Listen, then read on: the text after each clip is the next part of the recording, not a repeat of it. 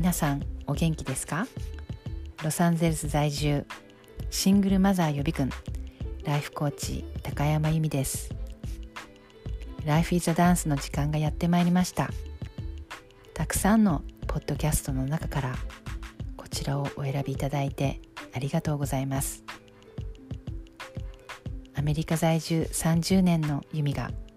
専業主婦でも自分次第で経済自立ができると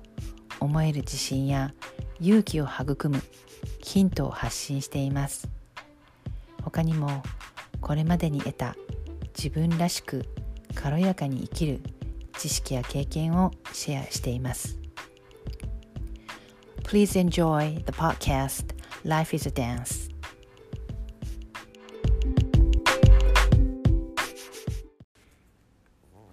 皆さんお元気ですか今日のテーマは孤独感が襲ってきたらです。皆さんは孤独だなーってね思う時ってありますか？私はね最近あったんですよね。でその時に、えー、ある人の言葉を思い出しました。それは何かっていうと娘が2人もいて一緒に住んでるのに孤独だって思う時があるの。っていう言葉でした。でねその時に誰かと一緒にいるから孤独感がないっていうのはないんだよねって思ったんですよね。だから一人だから寂しいとかっていうふうには私は絶対に思わなくて一人だから楽しいって思うこともたくさんあるんですよね。多分皆さんもそうだと思うんです。で心が通じ合えない人または大勢の人と一緒にいてもその人たちとつながっていないと思うと孤独だなって思うんじゃないかって思っています。で前に私の友人が彼女が旦那さんとうまくいってなかった時に彼と一緒にいる時の方が孤独感があったって言ったんですよね。そのもう一人でシングルマザーとしてやっていっている。今よりも昔心の通じ合えない旦那と一緒にいた時の方が孤独感が強かったって言ったんですよね。すごくわかるんですよね私もそれ。で結局のところ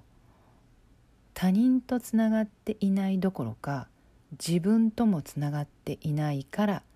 孤独って思うんじゃないのかなって思います。でその私が最近孤独感に襲われ襲われてしまった時に、えー、前奏前前のお坊さんベトナム人の今年お亡くなりになったティッナハンっていう、えー、おお坊さんがいるんですけれどもかなりアメリカでは有名でいろんな本も出し出していらっしゃる方なんですね。で彼が言っていた言葉が私の中にスーッと入ってきたのでこちらを皆さんとシェアしたいと思います。孤独感が襲ってきたらまず呼吸をする息を吸って吐くそして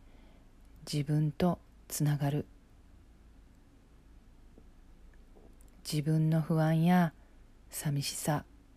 その他の感情をそのまま受け取る。最後に笑顔になる。いかがでしたか？結構シンプルなんですけど最後に笑顔になるっていうところがなんか救われませんか？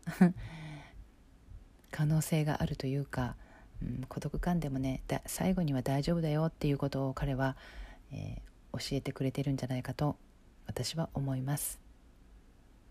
何かのヒントになれば嬉しいです。では。